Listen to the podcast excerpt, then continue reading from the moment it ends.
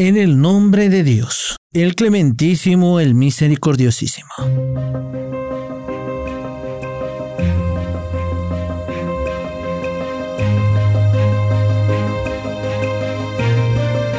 Lo reciente.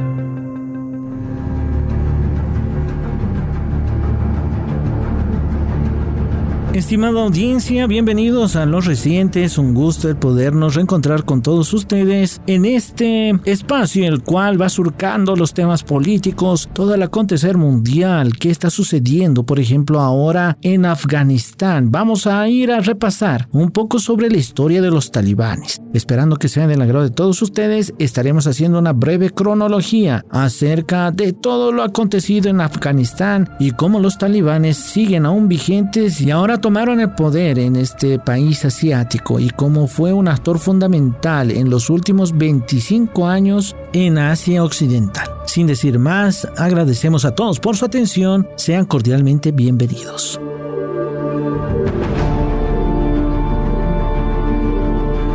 Desde la retirada de las tropas soviéticas de Afganistán y el inicio de la guerra civil en dicho país, Talibán ha sido el actor político más influyente en los últimos 25 años y ahora ha tomado el poder por segunda vez. Vamos a rememorar los hechos que influyeron más en Afganistán.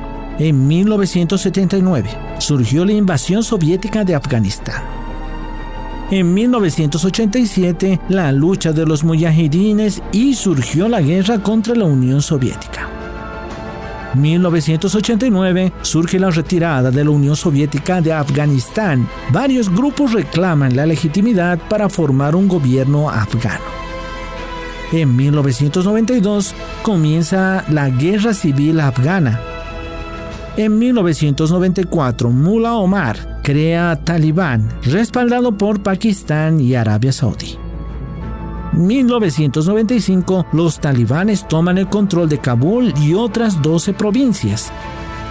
1996 comienza la época de gobierno de los talibanes en Afganistán.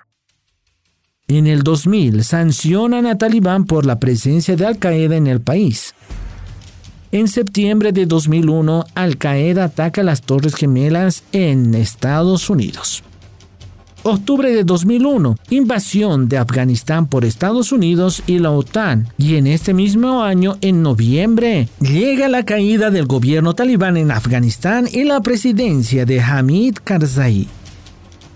Para 2003, Talibán declara la guerra de las guerrillas contra Estados Unidos y la OTAN.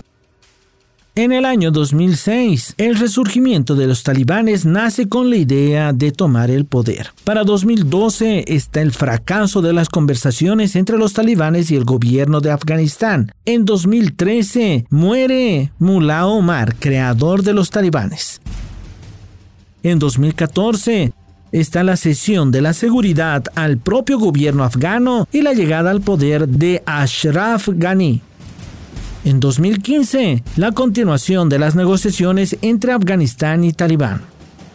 2016, muerte de Mullah Akhtar, el segundo líder de los talibanes. Haibatullah Akhundzada se convierte en líder de los talibanes. 2020, se llega a un acuerdo entre Estados Unidos y los talibanes.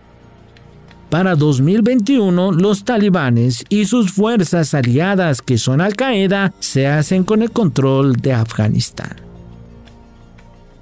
Brevemente veíamos ahí la cronología, la historia de los talibanes y cómo llegaron a nuevamente tomar el poder en Afganistán después de 25 años. A pesar de todos los supuestos esfuerzos de Estados Unidos y la OTAN, hoy los resultados son que por debajo de la mesa hicieron un tratado a escondidas en Dubái y hoy por hoy podemos ver que los talibanes nuevamente toman el poder en Afganistán. ¿Qué hechos más se vendrán en un futuro? Eso lo veremos más adelante. Esperando que haya sido del agrado de ustedes este breve programa, los invitamos a que continúen con la programación de Radio Segundo Paso. Sin decir más, les enviamos un cordial saludo a la distancia. Hasta la próxima.